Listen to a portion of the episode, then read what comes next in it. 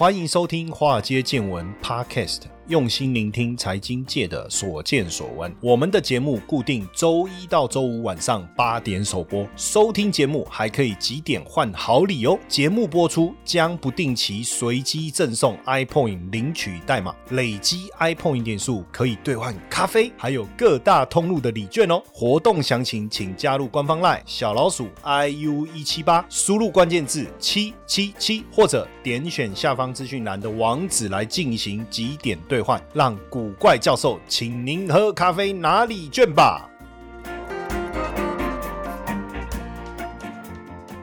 股票市场千奇百怪，见怪不怪。大家好，我是古怪教授谢承彦，欢迎大家收听《华尔街见闻》哦。那还没有关注我们在 Mr. Box 华尔街见闻的同学们，赶快关注哦！我们现在来冲这个十万粉丝大关哦！我这辈子的幸福，接下来剩下也没几年了哦，就靠大家帮忙，好不好？帮忙一下，琼姐哦，需要大家诶倒沙缸啊！哦，拜托大家乡亲。来收听啊，吼，一定来啊，吼，赶咱倒沙钢姐，好不好？让我们的粉丝人数冲上十万人，唯有靠大家的帮忙，才有谢承彦，对不对？好，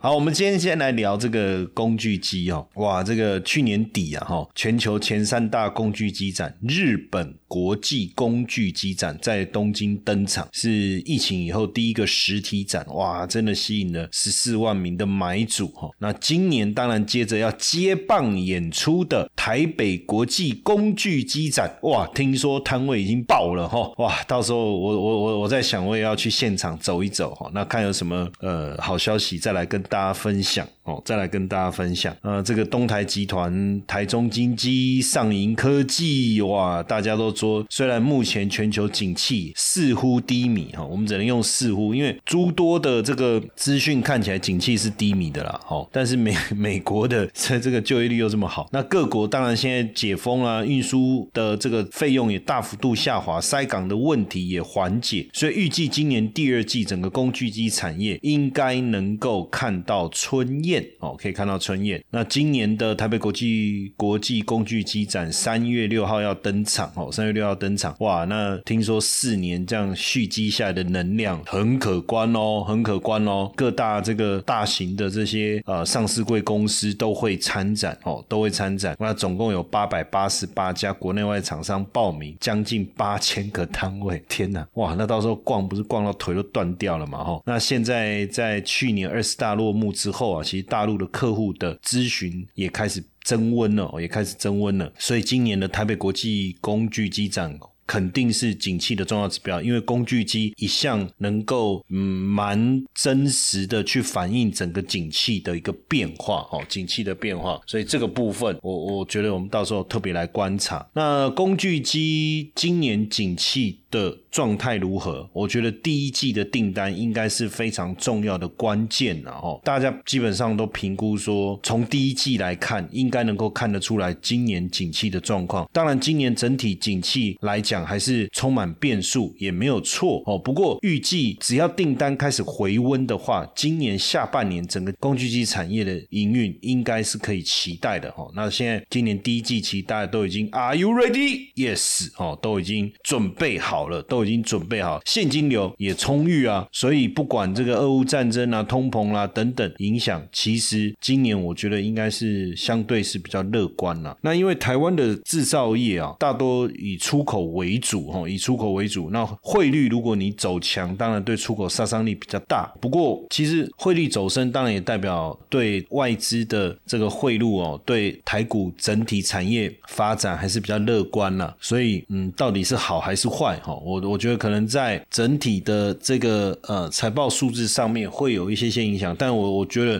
对整个未来业绩的想法来讲，我觉得应该还是还是相对乐观的哈。那工具机的景气。第二季应该有机会回升。我们从各个比较重要的业者哈，他们所提出来的，比如说像台湾机械工会理事长，他就讲说，整体景气在今年第一季触底，那第二季有机会开始回升。那台湾工具机及零件工工会的理事长是说，市场景气衰退在第二季触底反弹，制造业的需求也有复苏的可能。我觉得从产业面的角度来看，往往蛮贴切的哈，因为毕竟他们就在第一线，就在第一线。那工具机工会的名誉理事长是说，第一季过后到底看不看到春燕，大家还是有一点心理准备，把现金准备好哦。那上银科技董事长是说，哎，三月初台北国际工具机展就会有国外的买主来看了，所以是非常非常重要的观察指标哦，观察指标。不过整体来看，有人看得很保守了，但也有人认为说，应该就是谷底开始会持续的增温哦，像。比较知名，大家也比较知道，跟这个机器人，像上影，它有晶圆的机器人、宣传工作台，哦，还有车用的滚珠螺杆、医疗机器人这些新产品，哦，那业绩整体来讲，其实还算是稳定，哦，还算是稳定。那像东台金机，当然这个去年的业绩啊，年减了百分之十四哦，不过目前手上的订单还是不错的哈。那像成泰跟亚威，能见度有到今年第一季末，他们也也认为说，大概。到第二季就有机会回温了哈，有机会回温了。那所以整体来讲，台湾其实因为开始有分散供应链啊，加上大家认为疫情过后啊。也也希望说，针对这个自动化的部分多一些琢磨哈，所以应该是相当有机会的哈。那去年当然整个工具机产业整体的状况是下滑了，较前一年度下滑了七点八哈，七点八。其中北美的订单是下滑了百分之十七哈，主要应该是受到美国升息的一个影响哦，受到美国升息的影响。那整体整体来看，去年确实有受到俄乌战争跟美国升息的。一个影响，呃，我们把它细分来看哦，把整个工具机出口的状况细分来看哦，放电电、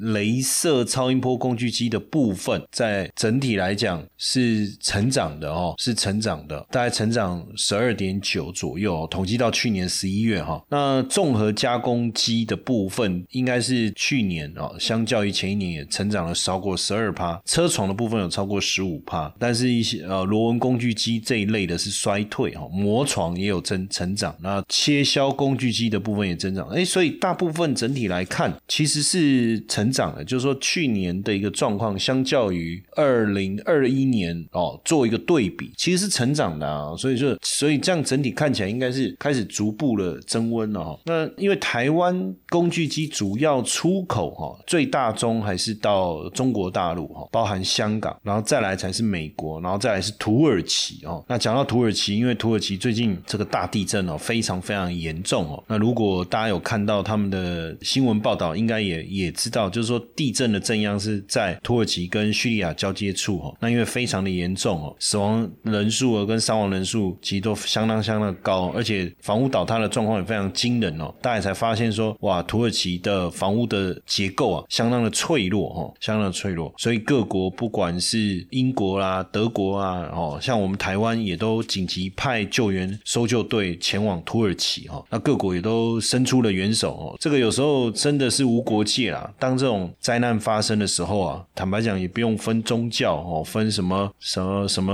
呃，你是什么资本主义还是共产主义？这个时候好像大家就是以救人为优先的哈。那讲到这个部分，当然就是我们工具机的出口整体来讲，北美洲当然是最高了哈，占了四十二点七，亚洲三十三点。二，但以国家的比重来讲，最高是中国含香港是二十六点三，美国是十四点八，土耳其是八点六，再来是越南的三点七。哦，其实还蛮集中的哦，还蛮集中的，主要还是在以这个中国、美国为主，然后再来是土耳其，再来是土耳其。不过出口往中国的部分哦，是有比较明显的下滑，虽然比重还是相当高，哦，但是整体的下滑就从三十二点九下滑到二十六点。三那美国的部分的比重增加的比较多哦，从十一点八增加到十四点八。那土耳其算是持平啊，从百分之九降到八点六，然后稍微下滑，但是整体来讲应该相对持平。那目前看起来就是像以这个超音波工具机、放电、镭射，最主要还是中国、美国、越南、印度、俄罗斯为主。那车床的部分还有中美、土耳其。所以之前有人说，为什么我们工具机大量出口往这个土耳其，是不是为了洗产地哦？因为很多可能最最终的收获地是在俄罗斯，就这样一说了。当然也很多工具业者也不会演，他说确实有很多是来自于俄罗斯的客户。那但是因为工具机这种东西，它并不像这个高科技的产品有这么严格的限制规范哦。当然也确实有些工具机厂，他们就坚就是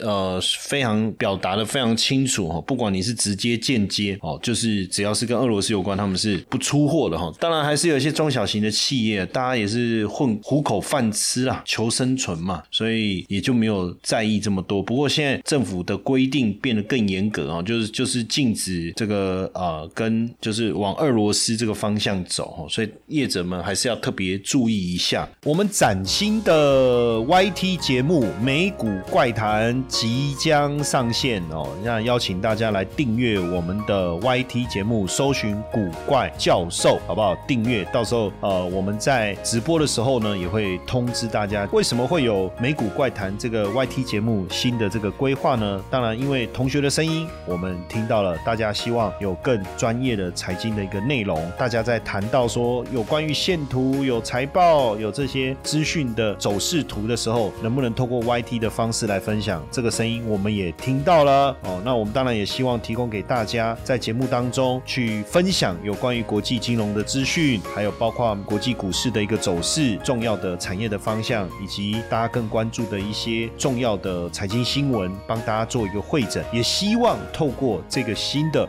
美股怪谈的 YT 节目，能够帮助大家，不管你是小资主也好，小白也好，你是资深的投资人也好，在国际金融市场这个领域，透过我超过二十年以上的专业的资历，以及我过去在基金公司、在香港、在国际金融市场的这些经验，来跟大家做分享，好不好？赶快搜寻古怪教授的 YT 频道，订阅，开启小铃铛，我们到时候直播节目线上见。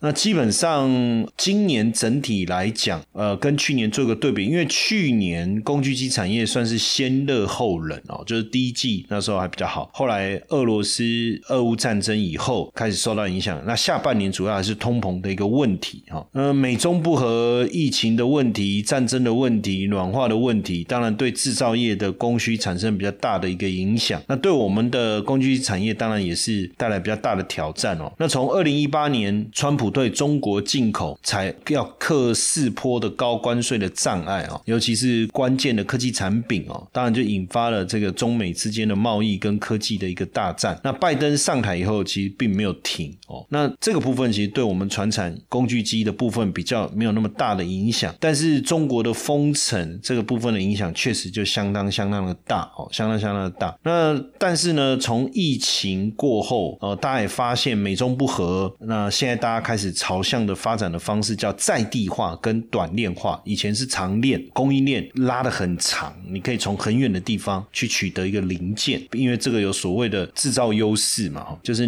你这里有什么优势，你做什么。但是现在要走走的路线叫在地化。什么叫在地化？你要在在中国呃销售的产品，你就在中国制造跟组装。你在印度，你是在印度制造跟组装，跟过去不太一样。可能过去是在中国做的，也卖到印度去，对不对？哦，在越南做的卖到欧洲去。但是现在要短链化，就是。在地制造、在地生产、在地销售，那这样的话，那当然你对于过去所谓的人口红利啊，然后往这个劳力密集的区域集中的这个现象，势必要做改变。所以数位化也好，云端化也好，或是机械自动化也好。取代部分能力的情况就会越来越明显，而且大家现在担心之后会不会又有染疫的一个问题哈，所以现阶段来看，这个自动化的一个趋势啊，确实会带动整个工具机的一个发展哦。那台湾工具机产业的一个产值哦，在二零一八年的时候其实高达一千八百三十六亿哈，但二零一九年就出现了大幅度的下滑，二零一八年那一年度是大幅成长超过三成，但是二零一九年整个产值掉了将近百分之二十，掉到一千不到一千五百亿哦。那二零二零年就勉强突破一千亿哦，所以较前一年度又大幅度的衰退了三成。这个受到疫情影响确实相当的大，但是随着疫情之后的一个复苏，整个产值成长到一千三百亿，相较前一年成长了超过二十百分之二十。但是二零二二年先热后冷啊，整个逐季的表现的力道就降温了哦，所以当然整体的产值还是相较二零二一年小幅成长百分之四哈。呃，今年当然看看有没有机会哈，再恢复到比较好的一个水准哦。那以整体来看，当然跟整个工具机出口既然跟中国大陆有比较大的关系，因为出口比例啊至少还是将近百分之三十哦，所以跟中国制造业 PMI 的表现，我们也发现有很大的一个关联性哈。那随着中国制造中国解封以后啊，整个 PMI 开始逐步的增温啊，应该对我们的工具机产业的发展会有帮助哦，会有帮助。那因为我们的工具产业八成是外销哦，那中国大陆又是主要的区域哦，又是主要的区域，所以中国制造业采购经理人的 PMI 算是一个相当重要的领先指标哦，领先指标就会特别去观察他们 PMI 的情况。那随着疫情解封以后，逐步的一个复苏啊，这个部分应该对我们工具产业来讲，应该会慢慢的好消息会看得到哈。那今年来讲，台湾的工具机产业当然还是相对谨慎与保守了哦，主要重点可能看在电子产品跟汽车加工这两个部分未来的一个表现如何。那预估今年整体的工具机的产值应该会跟去年持平，但但我我我我我，因为去年是先热后冷，那我觉得今年应该是先冷后热哦，先冷后热，应该还是有机会哦。那就整个产业的发展方向上哦，现在大家也开始往这个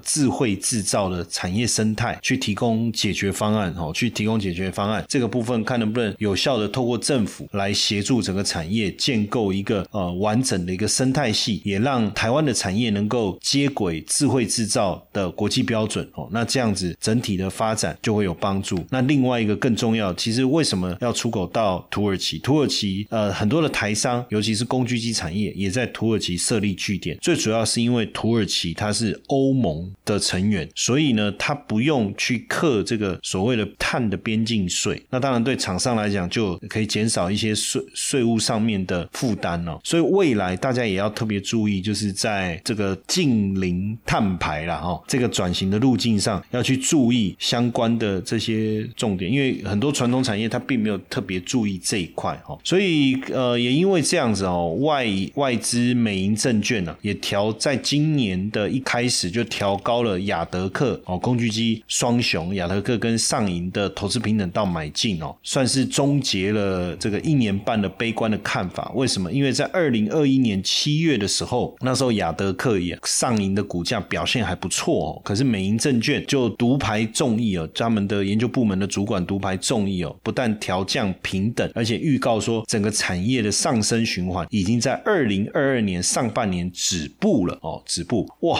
那果然之后这个股价就持续性的一个修正哦，那加上去年整个大陆封城的影响，对工具机这个产业，你可以讲基基本上订单一定是停摆的嘛哈。那不过随着去年底大陆放宽疫情，然后工厂的自动化开始迎来订单的复苏，工厂自动化从二零零八年到现在总共经历了四次的产业循环哦，一般下行的周期大概会在一年到一年半之间。那以目目前来看，整个下行周期大概已经走完了。那如果走完的话，整个产业有机会在第二季回温。那美银证券也特别，它的报告里面就特别讲，他说亚德克因为是直接销售的模式，加上气动元件的交期比较短，那所以对产业循环的敏感度比较高，所以很有机会很快的就是增温上来哈。那这个各个法人也开始有提出比较正面的看法。当然亚德克比较特别哦，过去老板就带着就是是原本他出来创业的时候就决定不要跟这个日本跟德国对干嘛哦，因为工具机德国日本比较强，那他要做自己的规格，那这里就麻烦，对不对？你要创造自己的这种特殊的定制的规格，那你要走出一片天就不容易。那做出来又面临到大陆的一个仿冒，所以他毅然决然就到直接到大陆去跟这些业者直接同台较劲呢。但那有趣的事情是，中低阶的规格，它它一样让你知道，让你去去模仿。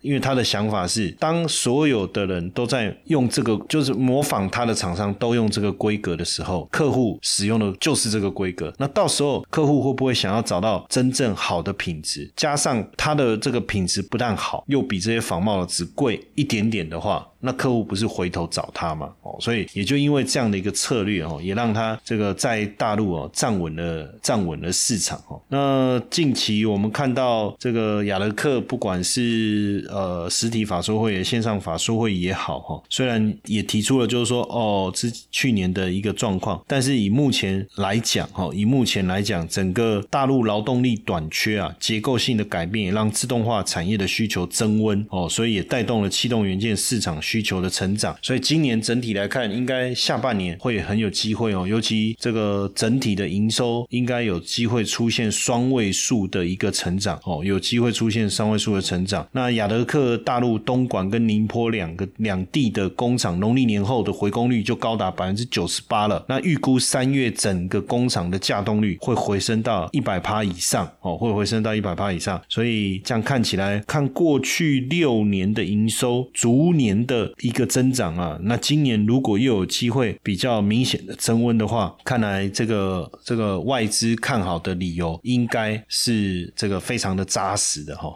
同学们，这是一堂非听不可的限时免费试听课，五十分钟的课程，告诉你美股市场的投资机会在哪里，如何用六周高效学习美股策略，打造属于你的资产翻倍系统。即使你没有接触过美股市场，甚至你是投资小白，都推荐你学习。点击资讯栏网址，立马领取课程或加入官方 LINE 小老鼠 iu 一七八，输入。关键字六 US。